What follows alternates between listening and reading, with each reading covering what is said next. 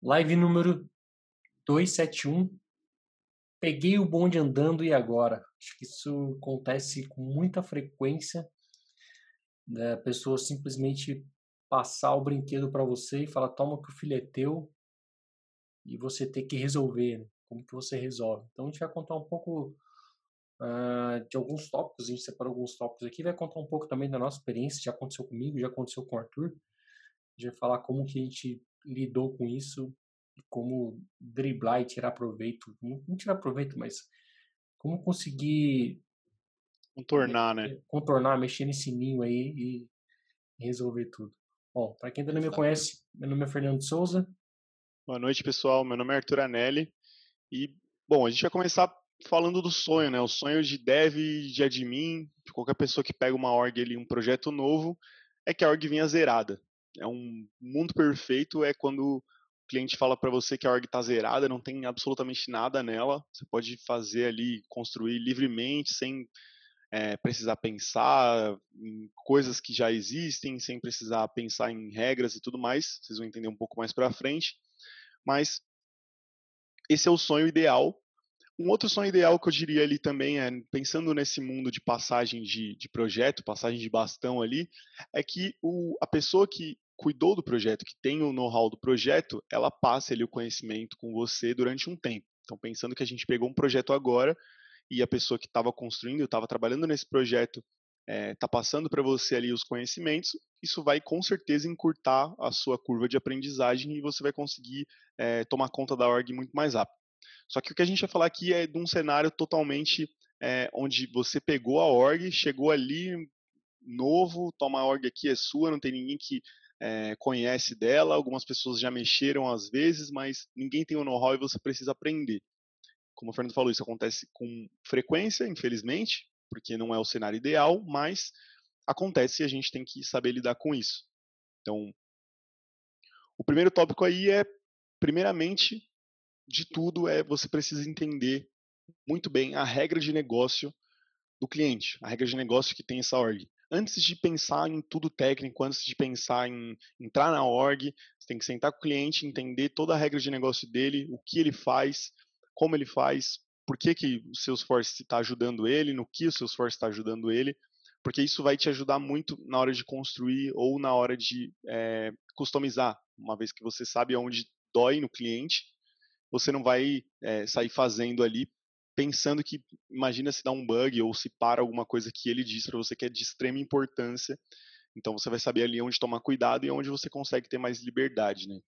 É, entendendo o processo, você passa a ter um pouco mais de clareza também, né? do, do que foi feito de forma errada, do que foi feito de uma forma bem feita, por assim dizer. Mas antes de olhar para a org, se você tem o um entendimento do o que o cliente quer como entrada, o que, que ele quer como saída, o que, que ele espera né, como entrada e como saída, você vai acabar conseguindo, é, de certa forma, ter um pouco de, de clareza quando você começar a olhar os processos, porque você vai ver, olha, bem, tudo bem, então vai entrar é, trigo, vai sair um bolo, né? Então você sabe o que, que tem que acontecer no meio. Óbvio que muitas vezes é muito mais do que simples assim processo pode ser um pouco mais complexo do que isso. E, e é isso, quanto mais você entender do processo, melhor é, né? Contando até um pouco da minha experiência, o que aconteceu comigo. Né?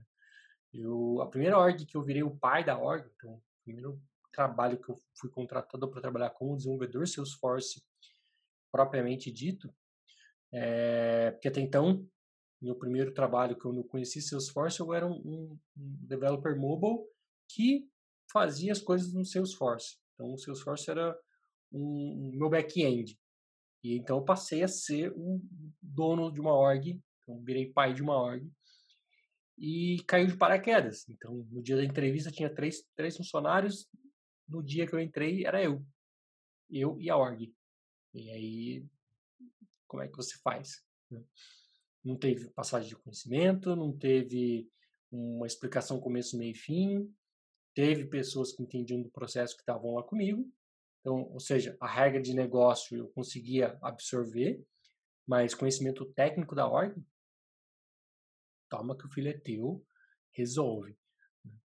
e Sim. projeto com data para entregar. Era uma org que tinha integração com outra org, né?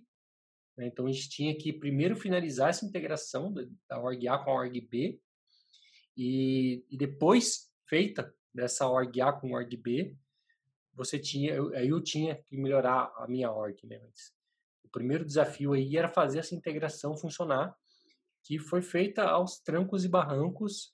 É, tecnicamente eu olhava aquilo e falava, meu Deus, como que conseguiram pensar em tudo isso daqui, né? Um monte de coisa que dava até medo, para não falar um palavrão Sim. aqui. E, e o que ajudou também foi que eu já tinha um pouco de know-how do, do que a empresa fazia. Né? Então, ajudou um pouco. E com a explicação do que a empresa estava falando, não era um segmento muito difícil, mas pegando tudo o, como deveria funcionar as coisas, isso foi ficando mais claro e eu fui conseguindo mudar alguns processos que estavam feitos de formas que eram insustentáveis, né? Então acho que Sim. bem bem bem pontuado esse primeiro ponto de você ter claro o processo da empresa, tá? Seja você um developer, seja você um administrador, seja você um arquiteto. Se você não souber o processo da empresa, o que ela faz, o que ela espera, é muito difícil você conseguir dar uma solução sustentável. Então, o primeiro ponto é isso, você tem que entender o negócio da empresa, entender mesmo tipo, o que, que o cara vende, o que, que o cara espera com isso, o que, que entra, o que, que sai. Uma vez que você entende isso, vai ficar muito mais fácil o restante do, do processo. Então, se você está com dúvida, se você começou a entender o processo, mas fala, não, depois eu volto para entender isso, é pior. Né? Não, não sai metendo a mão na massa sem ter entendido. Só começa a fazer quando você já tiver de fato entendido, porque vai ficar muito mais fácil para você ir avançando nos steps. Sim. É, eu vou deixar para contar minha experiência ali num, num, outro tópico que vai fazer sentido também, mas. Beleza. Tá lá. Bom, depois o próximo passo é como estudar uma org que já tem coisa lá customizada, já tem. É, que já saiu do padrão, né? Porque a gente tem um standard, mas a gente sabe que não existe uma org standard, 100% standard. Não existe. É, nem os seus melhores sonhos você vai encontrar uma org standard. Só, tipo, se você começar um projeto novo do zero mesmo. Mas do contrário, é, mesmo esse projeto novo que você começou, vai passar um tempo, você vai sair customizando conta, vai sair customizando oportunidade, caso e tudo mais. Então, o Salesforce, a Salesforce sabe disso. É, é por isso que cada vez mais a gente cria ferramentas dentro da Salesforce para customizar. Né? Esse é o grande tchan da plataforma. Permitir você customizar e adequar a plataforma à sua regra de negócio. Né? Então, como, como que você estuda? Como que você começa a olhar isso tudo que já estava customizado e, e, começa a fazer, entendendo ao ponto daquilo fazer sentido para você? Então, acho Sim. que a primeira coisa, o primeiro tópico ali é quantas licenças a org tem e quais são os tipos de licença que tem na org. Ou seja, entender, olhar para o tamanho, olhar para o todo. Qual que é o tamanho do buraco que eu estou entrando? Né? É, e dado esse entendimento do tamanho do buraco, ver quais são os tipos de licença. Será que ela está sendo usada bem? Será que está bem utilizada? Será que está bem distribuída? Eu tenho communities, eu tenho é, Lightning App. O que, que você tem ali que você pode usar e às vezes até reorganizar para ter tirar melhor proveito disso?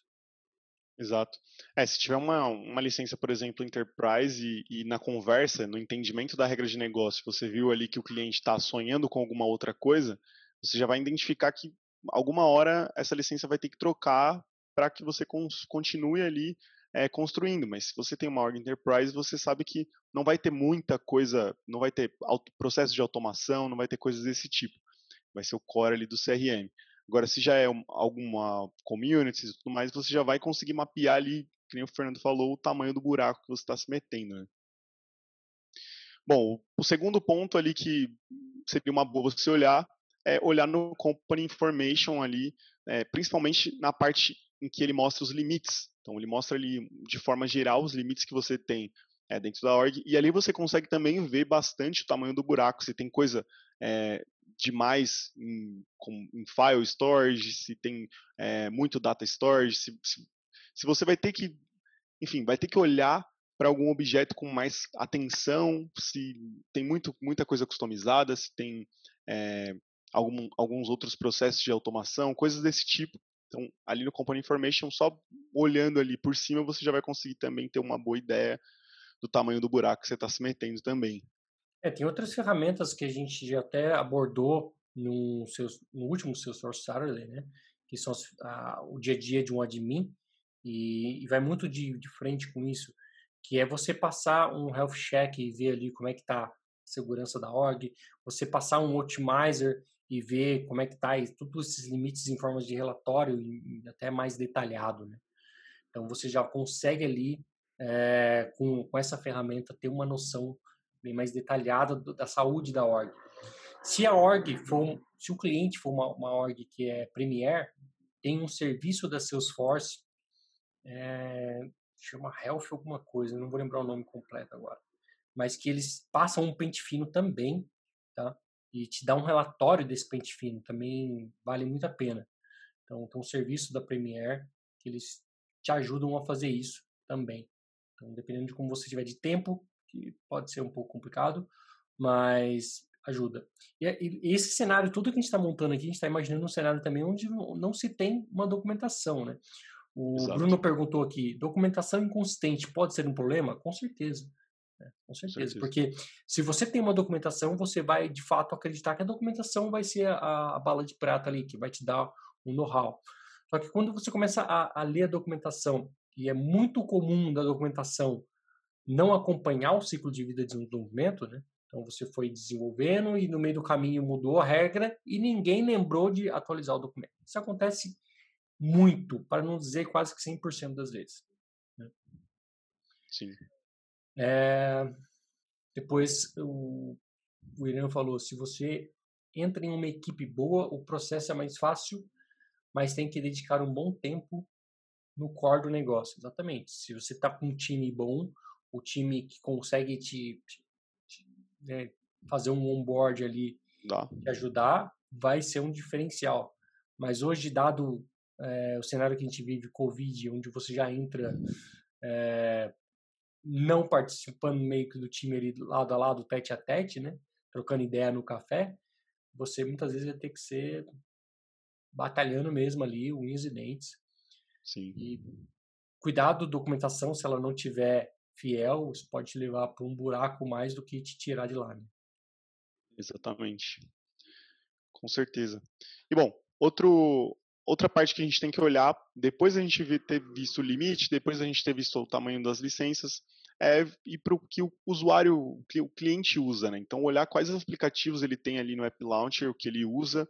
Se ele estiver usando um aplicativo, sei lá, um, um aplicativo customizado para o negócio dele, você vai conseguir ver os objetos que são usados ali nas guias, né? Então, você já vai ter uma boa ideia só de bater o olho ali. Então, Entramos na org, vamos dar uma olhada nos aplicativos, tem lá um aplicativo que os usuários usam todos os dias. Você vai bater o olho nas guias e você vai saber quais objetos você tem que olhar com mais atenção, com mais carinho ali, né?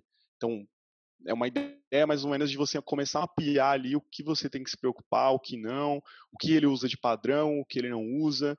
É, infelizmente acontece de você, por acaso, olhar ali e ver que tem um, uma conta customizada, né? Isso infelizmente acontece, ou algum objeto que você sabe que é padrão, mas está customizado. E ali você já também já vai ter uma ideia de, pô, tem que será que eu consigo matar isso aqui? Será que a gente consegue trocar isso e usar o standard ou será que eu vou ter que lidar com isso? Enfim, você vai começando a já ter uma noção, né? É, dessa org que eu peguei para criar, né?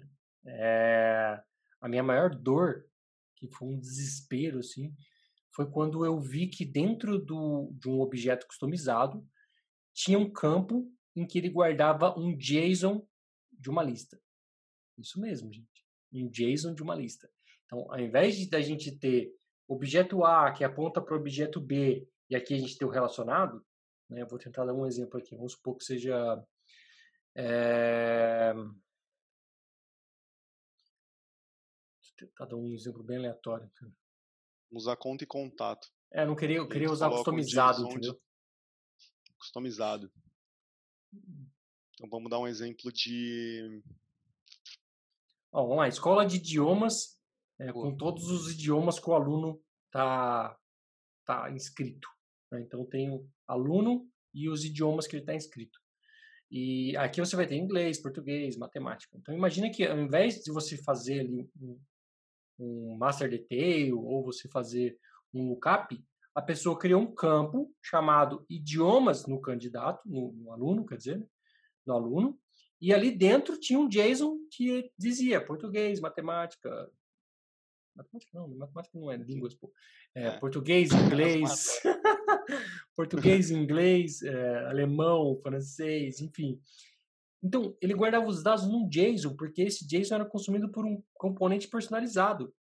E aí tudo bem, né? O componente personalizado pode usar um JSON, mas como é que você extrai um relatório? Como é que você faz uma manutenção nesse dado? Como é que você acha quem está com quem? Você não acha. Então, Sim. isso é uma. Assim, para mim, eu olhei aquilo e falei, isso é uma tremenda burrice. Salesforce não foi feito para guardar dados em JSON.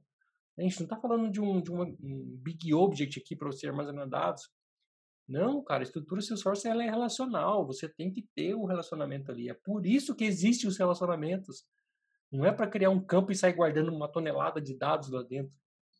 Sim. Então era algo que, dado o, decorrer do projeto, imagina você se deparar com uma loucura dessa, não ter tempo para corrigir, porque o projeto tinha data para entregar, e ter que conviver com um negócio que dava um monte de bug. Então foi um, um cacareco, assim. Então são coisas que você provavelmente vai encontrar no meio de um projeto, coisas que você olha e fala, meu Deus, por que, que fizeram isso? E se, de novo, né, voltando lá atrás, se você não entende o processo da empresa, você vai olhar para aquilo e não vai nem entender. Você primeiro tem que entender o processo para quando você olhar para uma coisa dessa, você virar para alguém e falar, tá vendo isso aqui, ó? Vai dar ruim. Vai dar ruim. Se a gente não corrigir, vai dar ruim. Bom. Exatamente. O próximo item aqui são olhar como vai até fazer um gancho com o que eu acabei de falar, que é olhar o Object Manager. É, quais são os campos que a gente tem, quais são os objetos que a gente tem, né? Quais são, o, dentro desses objetos customizados, quais são os campos que foram criados. Passar um pente fino ali mesmo, não, não detalhe no detalhe, mas tentar passar um pente fino, putz, tem um objeto tal, objeto tal, objeto tal, e depois a gente tem uma forma de visualizar isso mais organizada e, e, tentar olhar o que, que são esses campos, se tem campo fórmula, campo fórmula aponta para quem, se tem master detail, master detail depende de quem, se tem lookup, se lookup depende de quem, se esse lookup tem um filtro de critério, qual que é esse filtro de critério, isso vai te ajudar a entender a regra. Então, se você tem uma conta que você só pode listar conta do tipo é, internacional, por exemplo, você vai olhar e falar, opa, tem uma regra aqui, uma regra de negócio dentro desse campo. Então, você consegue meio que distinguir ali, olhando o objeto e os campos do objeto. Uhum. Sim. É, a outra forma que a gente tem de visualizar, e a gente vai conseguir visualizar de uma forma macro, é com o Skin Builder, né? A galera então tá dando spoiler aqui, né, mano? O Irã deu spoiler do, do Optimize, agora a Cintia tá dando spoiler do Skin Builder. Esse pessoal é, tá exatamente. afiado, eu tô achando que esse pessoal aí tá já andou pegando, já andou pegando os projetinhos igual o nosso aí. exatamente. É, no Skin Builder a gente consegue ver ali, de uma forma macro também, é, todos os objetos que a gente tem e como eles se relacionam o Fernando falou. Além disso, a gente também consegue ver os campos que tem de uma forma também macro ali, só passando o olho. Eu acho um pouco assim, eu acho bem legal de, de ver ele, só que eu acho que por hábito eu não, não tô muito habituado a ver ali no Skin Builder, filtrar os objetos e tudo mais. Pelo menos até hoje eu não, não, não usei o Skin Builder, apesar de achar que quando você olha ali para ele é, de uma forma macro para entender como estão ligados os relacionamentos, você vai conseguir ver bem melhor visualmente, né, do que pegar objeto por objeto e entender o relacionamento. Enfim, acho que é questão de hábito mesmo. É, eu o que um seja pior diria assim que para criar criar relacionamento, criar zero zero motivo é, para um... poder fazer isso por lá, né? Se tem alguém que é. consegue fazer isso, vou te dizer que você é um herói. Tá? Você é um herói, você merece aplausos se você consegue criar objetos e relacionamentos usando Skin Builder. Mas a gente precisou fazer isso no nosso curso de admin e a gente sofreu porque era cheio de bug essa. Entendeu? É, agora, para você olhar e ter um entendimento de, de relacionamento, não tem nada melhor. É. Não tem uma ferramenta. É. Hoje não existe nada que visualmente vai mostrar pra gente ali se não seja o Skin Builder, né? O Skin Builder você já sabe Exatamente. quem depende de quem. Não pro padrão. O padrão você já sabe que conta vai ter é, contato, oportunidade. Isso aí é o arroz com feijão que se você já tem um pouco de experiência, isso vai ficar claro para você. Não que você não possa olhar o padrão. Pode. Mas é que geralmente você já tem isso na sua cabeça. Com, uhum. com experiência dos projetos. O problema é quando você tem sei lá, 10, 20 objetos customizados. Quem fala com quem, né? Quando tem relacionamento dele para ele mesmo, quem que depende dele mesmo. Então, o Skin é. Builder ajuda nisso, ajuda você a meio que mitigar já ali essa integração, essa, essa modelagem de dados dos objetos customizados. Boa. Isso aí. Bom, depois a gente tem, como eu falei lá, né, lá do, do Object Manager para olhar os objetos, também olhar os campos dos objetos. Hum. É, quais são os campos obrigatórios, se tem campo que tem é, ob obrigatoriedade só em layout específico ou não. Então, olhar os layouts também acho que faz toda a diferença. É, os tipos de registro, né? Tipo de registro. Validation rules são. É, quero o próximo ali, agora eu dei um spoiler aqui. Eu vou falar o próximo, olhar regras de validação, porque olhar regra de validação também é muito business, né?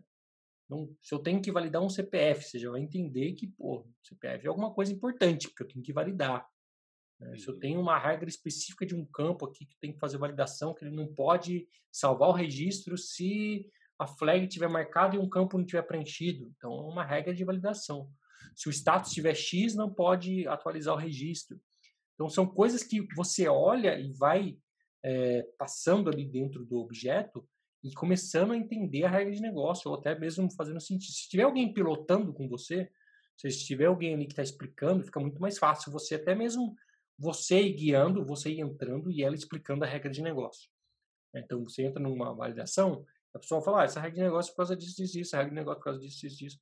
Porque, muito provavelmente, você vai chegar nessa org, aquele campo description, que serviria para né, ir lá e dizer por que, que ele criou aquele esse campo, ele não preencheu. Porque quando ele criou aquele campo, estava muito claro na cabeça dele qual que era a regra daquele campo. Hum. Mas com o passar do tempo, quando ele abandonou o abacaxi e deixou o abacaxi na sua mão, né, quando você entrou no bonde no meio do caminho, aquilo não vai fazer sentido para você. Então, e fica aí uma dica também para todo mundo que criar um campinho, lá naquele campo descrição, ele serve para isso. Serve para você ir lá e colocar qual é a descrição daquele cara, qual é a regra, por que, que se pensou naquilo. Se você olhar, quase tudo dentro do seu source tem descrição. É. Só que a gente quase nunca usa. A gente simplesmente ignora esse recurso poderoso da plataforma. Né? Exatamente. É, depois que a gente olhar as regras de validação, a gente vai para a parte de automação, né? Então, a gente já vai ter todos os objetos na cabeça aí, todos os campos, todas as regras de validação que tem para os campos, os tipos de registros. E agora a gente vai olhar os, se tem process builder, se tem workflow, se tem flow. E ali a gente já vai começar a ter uma visão, se caso tivesse processo de automação, uma visão mais clara do porquê a gente tem esses processos de automação, né? Então, se ele está disparando um e-mail. É, esquece que também tem um approval process, né? vou até colocar no listinho. Approval process, boa, boa. Então a gente também tem approval process, que vai ser também de acordo com a regra de negócio. E, claro, fazendo junto com o cliente vai ficar muito mais fácil ali, ele vai conseguir te ajudar no o que é. Claro que não tecnicamente, né, de olhar e falar assim, ah, beleza, entendi esse critério por, conta disso. Mas minimamente ele vai conseguir te dizer o que ele tem de automático ali, o que ele espera de automático na ordem é, se está funcionando, se não está funcionando, se isso já deu bug, se não deu bug, porque essa parte de regras de validação, tipo de registro, campos, isso vai ser muito importante para você, principalmente se você for fazer uma carga. Então, vamos supor que você entrou e amanhã os caras te dão uma carga enorme para fazer lá, sei lá. Um Excel de mil linhas. É, mil linhas. de mil linhas para você fazer uma carga. Né? Para você fazer uma carga. E aí, Vamos pensar um cenário você... bem lindo, nem, nem tem relacionamento, é só um objeto. Sim. Mal nisso você não vai pensar. É, se, você não, se você não olhou a regra de validação, muito possivelmente você vai estourar um erro de regra de validação. Se você não olhou o tipo de registro, se essa coluna está lá dizendo qual é o tipo de registro, você vai inserir todos com o tipo de registro padrão. Então, isso vai bagunçar de uma forma que muito possivelmente essa carga vai demorar meses e aí você vai ter que hum. tirar tudo que você fez e voltar para o começo do, do, das etapas de entendimento da org e ir lá bater etapa por etapa. Então, por isso é muito importante que você entenda ali objeto por objeto, campo, regra de validação, regra de processo de automação. É, porque ainda mais, ainda mais pra... falando de automação, né? Porque isso pode desencadear outras coisas. Porque se uhum. você tem um process builder ou você tem um flow, é, o que, que isso acarreta? Né? Quando você faz. A gente já falou aqui de ciclo de vida de um registro. É, recupera aí qual é o nome da live, por favor, Arthur. Mas quando a gente faz um process builder, o que, que isso acarreta? Isso dispara um e-mail? Isso faz um agendamento? Isso roda um Apex? Isso invoca um outro processo? Então, um pequeno objeto customizado pode gerar um, um canhão de outros processos. Falando de process builder, falando de flow, isso dispara uma, uma chamada externa, né? isso atualiza algum campo, falando de workflow, desculpa, né? Falando de flow, uhum. flow pior ainda, se você tiver olhar o flow ali, vai ser muito mais complexo. Né? Onde ele busca dado, onde ele gera dado, o que que ele tá, qual o critério que ele está ali fazendo para poder entender o que está acontecendo, qual que é o resultado final do seu flow, approval process, quem que tem que aprovar, qual que é o perfil, qual que é a hierarquia de papéis da sua organização? Qual que é o... É. Tem territory manager? Não tem? Então é tudo isso que vai fazer total diferença para você no processo como um todo. Exatamente. E aí, feito isso, a gente vai para a parte ali é, que não, você não precisa entender, pensando que a gente está entrando admin, está entrando na, ali na, na, nossa org nova, você não precisa entender de código, entender o que está acontecendo exatamente no código mas você tem que saber se os objetos têm triggers que vão é, ser acionadas, quando elas vão ser acionadas, se ela é um after insert, se ela é um before update, se ela, enfim, o que, quando ela vai ser disparada, quando ela vai fazer parte do ciclo ali é, do registro e o que ela está fazendo no sentido de o que ela espera no final. Ela vai estourar algum erro, ela vai é, ela não te deixa deletar o registro, ela pede por algum, vai buscar em algum objeto relacionado, algum outro dado, enfim, saber o que está acontecendo mais ou menos ali na, nas triggers e se tem as triggers, porque também se você for fazer por acaso uma carga, essa trigger vai te atrapalhar, vai te incomodar ali de alguma forma e aí você vai ter que entender. Então, bem ou mal, você vai ter que entender. Tá multado. Isso já aconteceu comigo, obrigado, de deparar com uma uhum. trigger aonde eu não conseguia fazer carga de mais de um registro, porque quem escreveu a trigger, né, uma pessoa que, sei lá o que tinha na cabeça dela, ela colocou que só funcionava para a linha zero da carga, né? Então, uma trigger pode processar 200 registros, mas a pessoa imaginou que sempre ia ser só um registro. Então, aquela cabecinha que pensou que Ninguém nunca ia precisar de uma carga na vida. Me deparam com uma planilha cheia de registros para importar e impossibilitado de fazer isso porque a trigger era uma merda, não tinha como fazer uma carga né, e colocaram 10 pessoas para poder fazer input manual de dados porque não dava para fazer carga. E para refazer a trigger ia ser um trabalho de uma, duas, uma ou duas semanas. Então, eles conviveram com essa dor por um bom tempo antes de se resolver. É, e aí vem, então também, né, como o Arthur falou, de olhar para trigger, também tem que olhar é, processos agendados. Então você pode ter uma batch agendada, você pode ter uma extração de relatórios que manda para alguém, e aí, se você não está com isso ciente, eu chego alguém e fala assim: desativa esse usuário, pelo amor de Deus, o cara saiu da empresa, desativa esse usuário. Você vai lá e desativa o usuário, muito feliz da vida, ganhei uma licença. Nossa, agora eu vou conseguir liberar aquela licença comercial.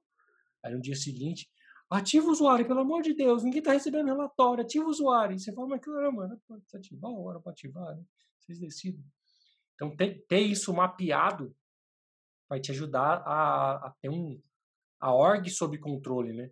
Imagina, imagina você ganhou uma org de presente e aí chega o seu chefe e fala assim, desativa o usuário, desativa o usuário. Você vira para ele e fala assim, não posso desativar esse usuário. Por que não? Eu falar, porque tem um relatório agendado, você já vai estar um passo à frente dele. Né? Então é bom você fazer isso, ter isso, isso mapeado o máximo possível. Só para deixar gravado aqui, a live que a gente falou sobre isso, sobre o é, sobre, os processos, sobre os processos, né?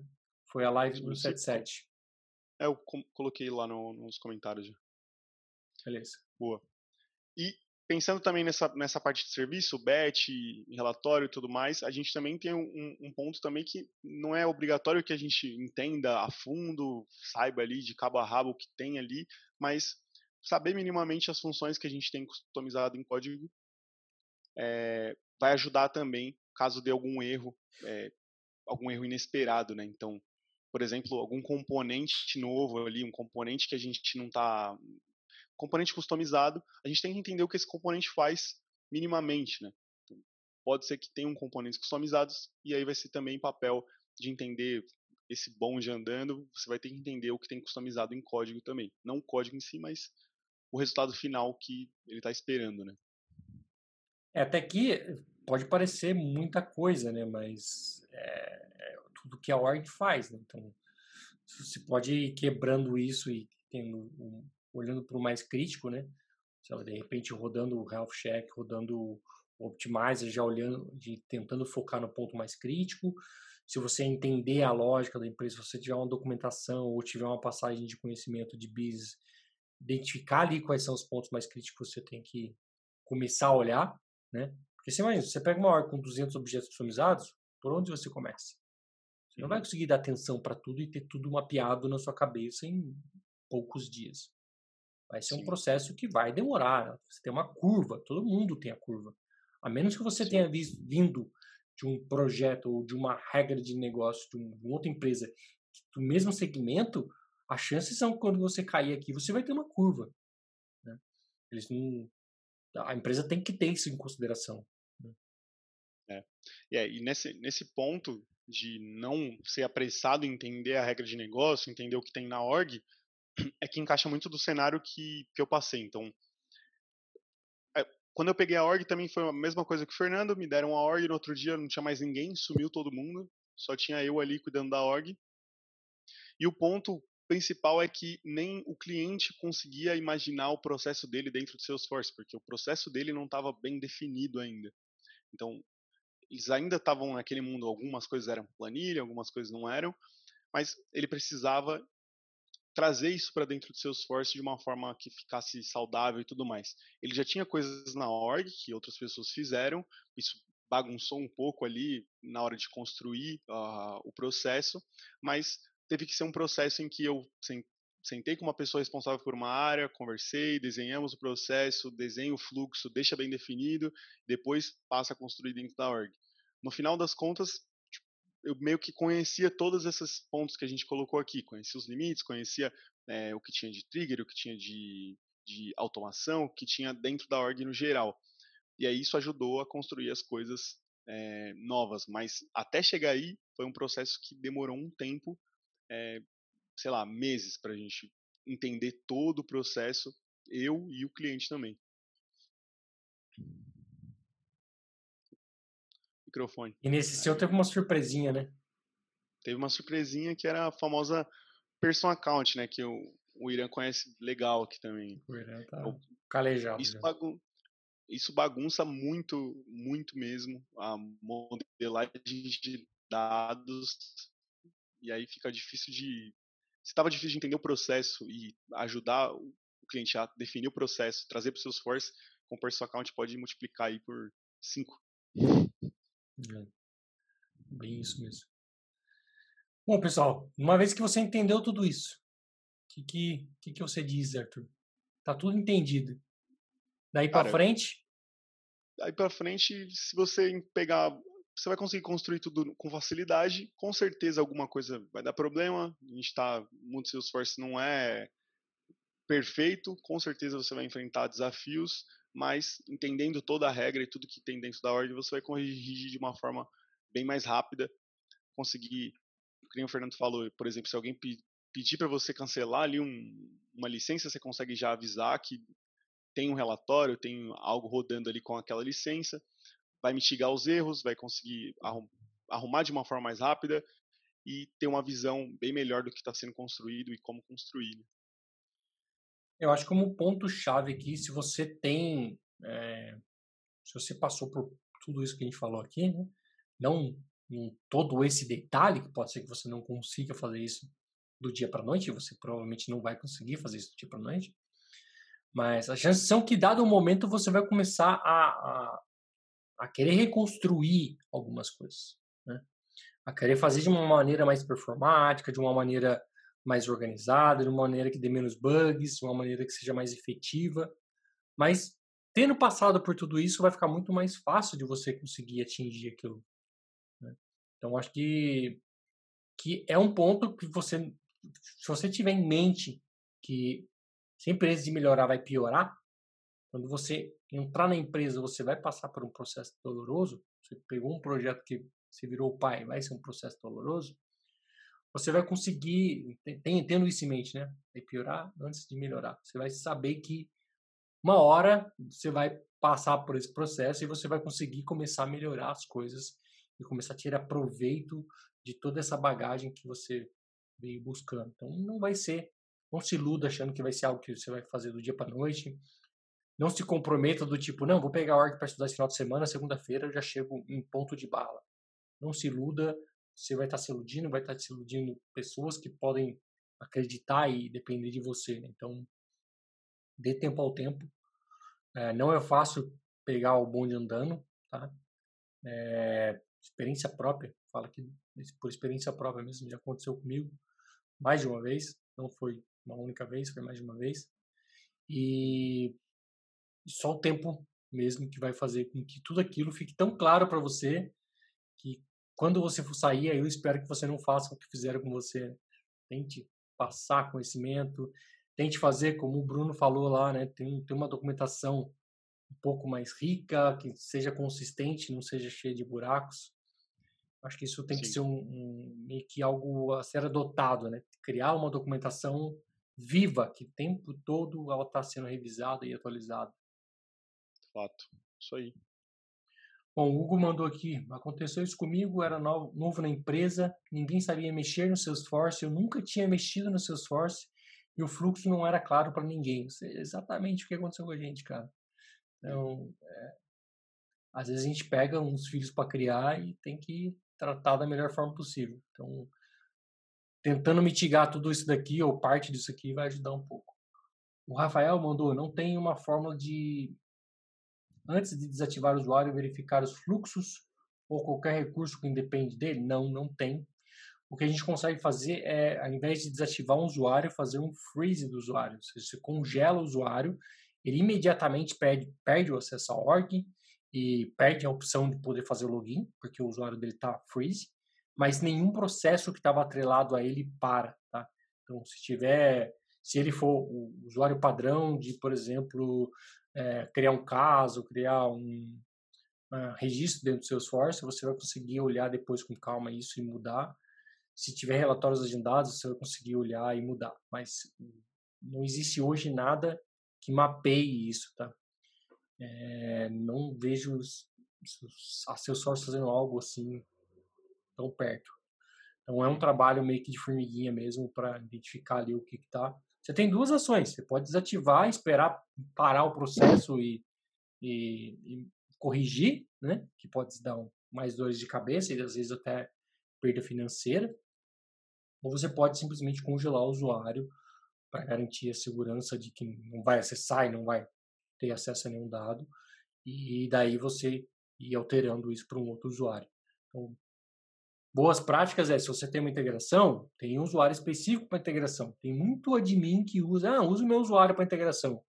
Aí depois o cara sai da empresa e ó, para a integração, começa a dar dor de cabeça, perda de dinheiro. Então, sempre tem um usuário específico para integração.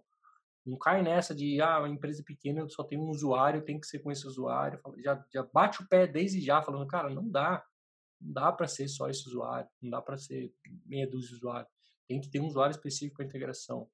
Porque aí você garante com, com segurança de que, olha, se o usuário de integração só tem que ler conta, por que, que eu vou usar um usuário de admin que vai ter acesso a tudo?